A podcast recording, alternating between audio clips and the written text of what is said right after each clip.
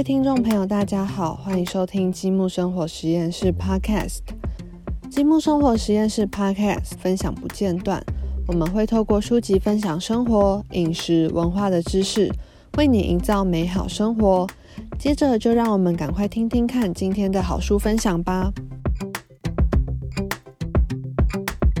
Hello，各位听众朋友，大家好，我是积木的主持人 Emily。我们这个月呢，积木出版了一本艺术设计的新书，书名叫做《煮酒梦二》。那不知道大家还记不记得，我们在四月的时候有推出一个系列的 Podcast。那我们邀请了就是各个出版社的编辑来聊书，也聊出版社的工作日常。那在这个系列推出之后，大受好评。那因为《梦二》这本书的出版历程也是非常的精彩。那我们这一集节目呢，除了就是邀请到这本书的作者王文轩老师来和大家聊聊《竹种梦二》之外，我们也邀请到这本书的编辑徐编。要来和大家聊聊，也和大家公开编辑的工作日常。那我们先请文轩跟徐编来和大家打声招呼吧。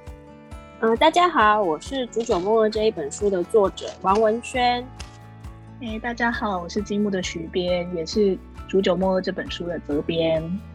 其实这本书的文案呢，就是有提到说，即便你没有听过《煮酒梦二》这个名字，也一定看过它的设计。那《煮酒梦二》这一位日本大正时期的艺术家，他的名字呢，可能不像我们现在常常听到的日本当代艺术家，像是草间弥生、奈良美智，可能也不像是江户时期的浮世绘画家。葛饰北斋这么的耳熟能详，但是其实他的作品和设计是常常出现在我们的日常生活中。可以先请嗯文轩和听众朋友介绍一下梦二他是一位怎样的艺术家呢？呃，竹久梦二他的生活年代是在日本的大正时代，所以呢，他可以说是大正时代的代表性的艺术家。那如果要简单讲的话，他是一个大众画家。嗯，我想要比喻一下好了，就是之前有人问我说，哎，什么地方会看到竹久梦的作品？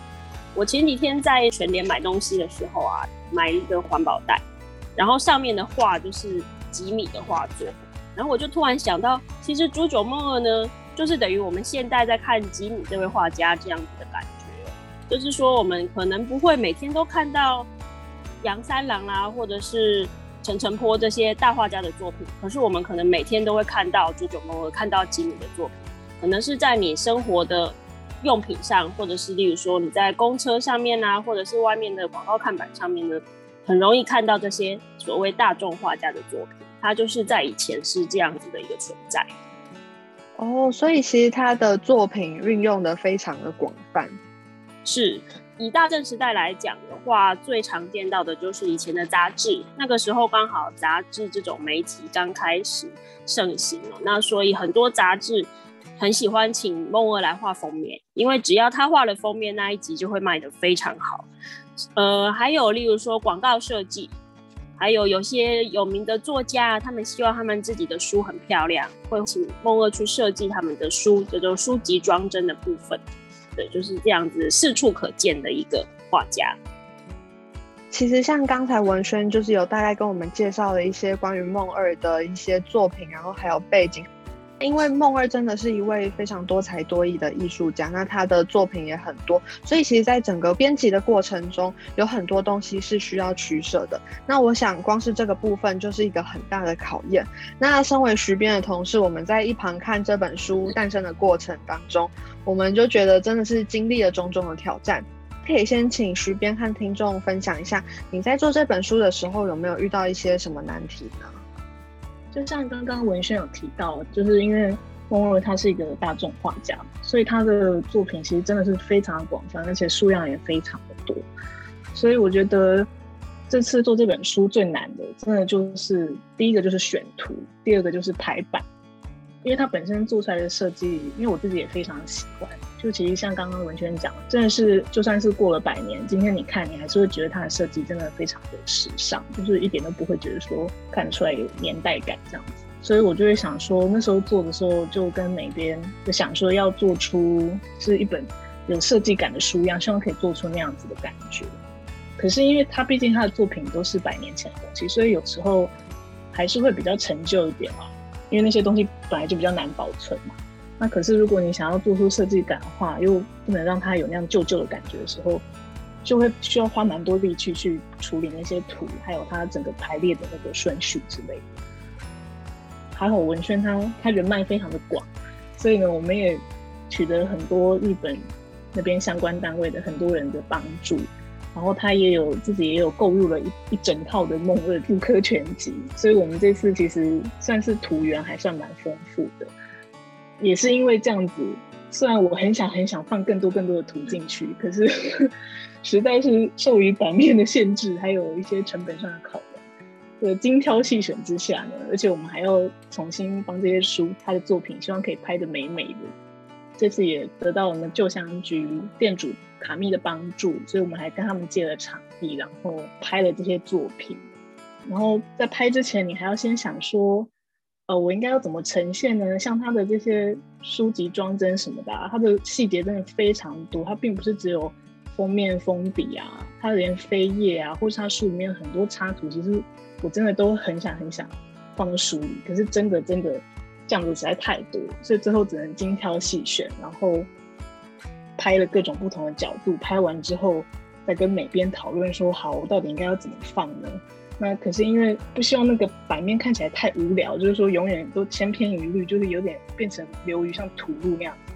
所以又去翻了一堆日本出的很多梦二的书，希望可以取得一些灵感。那这整个过程下来，不得不说真的是非常的辛苦，自己讲。可是我是觉得做出来的东西真的很值得大家好好的观赏一下。对我，我要插两件事情。第一件事情就是，我真的觉得徐编和美编真的做的很好，就是这样子自卖自夸，觉得很不好意思啊。但是因为像，因为日本真的很多梦二书，然后我相信他们很努力的看了很多梦二书，然后希望做出不一样的东西，对不对？应该当初有有对有这个心愿对，然后其实比较多的梦二书，大部分都是只有把梦二的图摆上去而已，不会做太多细节上的变化。日本呐，然后对他们在这一本书里面摆了很多小细节，例如说找梦二的一些小插画，真的是那种你平常不经意不会特别注意到的，然后把它放在适合的位置，所以做了很多装饰。那很厉害的是说。梦二的东西，然后他他们真的把它做的很有新鲜感，很有时尚感。然后我把这个东西，就是排版好的东西，拿给一些日本的老师看，他们都有吓一跳，这样子，就是说哇，怎么可以把梦二的东西弄得那么新颖？就是他们日本那些老师，就是他们觉得即使看不懂中文，他们也想要收藏这一本书当成图录来看，这样子。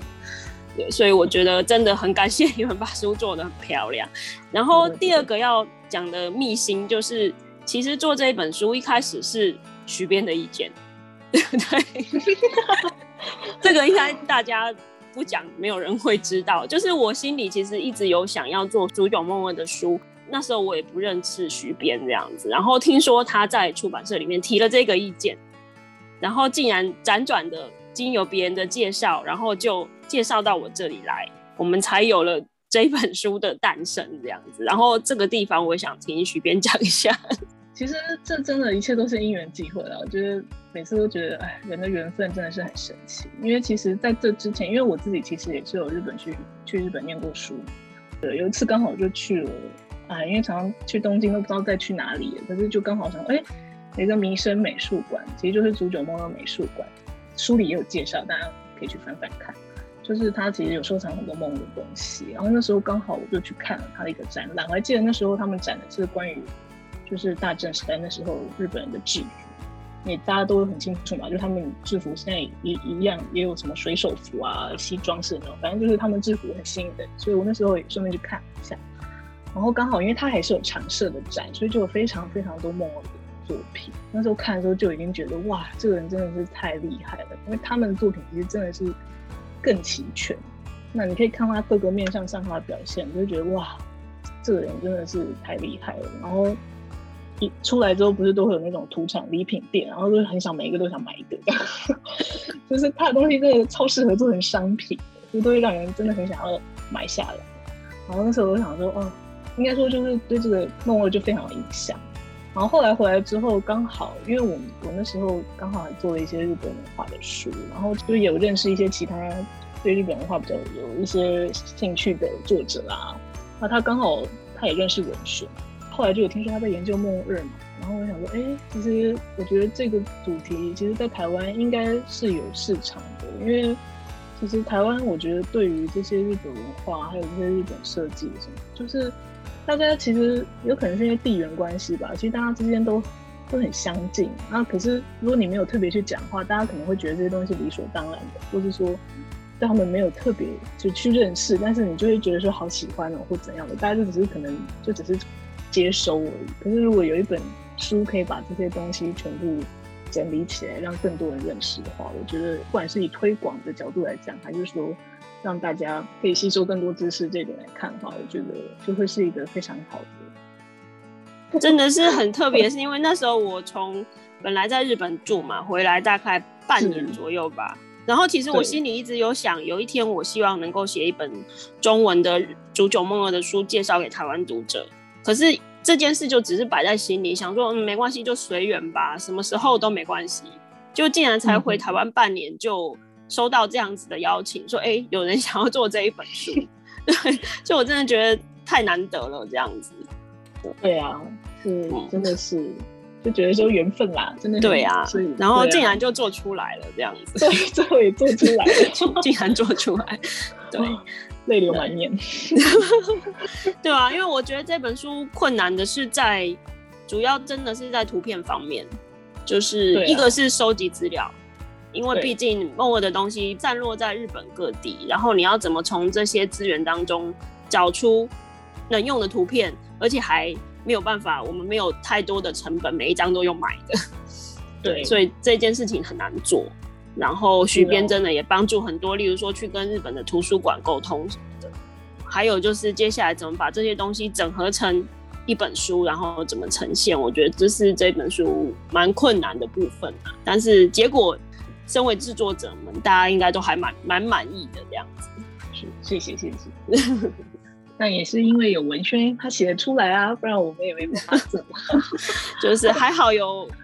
得到很多人的帮助，然后提供我们很多可用的图片，有些真的是无偿的，让我们使用那些图片，对，才能做得出来这样子。对，真的是非常多。然后我要讲一下，可能有些朋友、有些听众会有点好奇，说：“哎，明明好像到处都看得到梦二图片啊，怎么会有这样子的图片的问题哦？”因为梦二在日本已经过世超过五十年了，照理说他的东西是没有版权问题的。如果说你拥有他的作品，你可以去翻印做成一些什么商品之类的。可是如果说那些东西是亲笔画作，亲笔画作的话，你要得到所有者的许可。那么我有很多好的作品，其实都藏在美术馆。那美术馆的话，如果你要拿出来使用的话，就是可能需要一笔使用费用这样子。那加上我们自己也没有办法买太多梦二作品，例如说我们没有钱去收集它。真正的版画什么没有办法拿来翻译，所以还好这次得到很多人的帮助，愿意把他们手边的收藏提供给我们利用。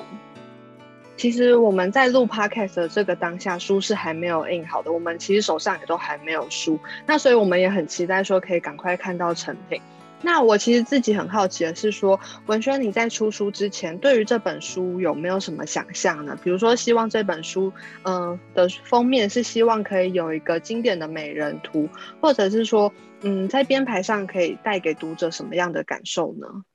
其实我没有特别的预设哎，因为我还蛮信任编辑们的 sense 这样子。对，不过后来很让我惊艳的是，就是美编处理的方法，它就是在封面上放了一个美人图，然后加上一个背景嘛。那美人图这个美人图其实还蛮常见到的，在日本有好几本梦二的书都是用这一个美人图直接当成书封面。不过它很特别的是，它把这一个美人图去背。然后在后面加上了不一样的背景，那他后面加上的背景其实是梦二的另外的一个作品，他把那一个背景呢自己应该是重新重新画过，因为梦二原本的那个背景是手绘的，然后他就应该是用电脑绘图重新绘过，然后把它等于是两个作品巧妙的把它拼凑在一个封面上面，然后里面还加了很多小装饰哦，那应该也是从其他地方拿出来的素材。我觉得很厉害，就是能够把好几个东西拼凑起来，然后变成一个很崭新的、很有时尚感的东西。对，这很有设计感。我觉得这是出乎我意料的结果，这样子觉得还蛮不错的。对，就是梦二的作品，它虽然是有百年的时间，但是其实把这些东西拼凑起来的时候，你会觉得这本书它是非常具有设计感，而且是很有巧思的。那想要知道，就是徐编在做梦二的时候，有没有想要赋予这本书怎样的面貌，然后是你最想要呈现给读者的呢？总之就是希望它美美的。然后，因为那时候一开始跟文轩讨论的时候，他也有提到说，就是希望可以尽量呈现更多。因为梦二它的魅力就在于他的作品，他的图。所以，我们这次的话，主要还是会希望说，图以图为主，但当然也不能说都没字，我们还是有很多内容。但是呢，如果是他的作品的话，我们就尽量去给他一个。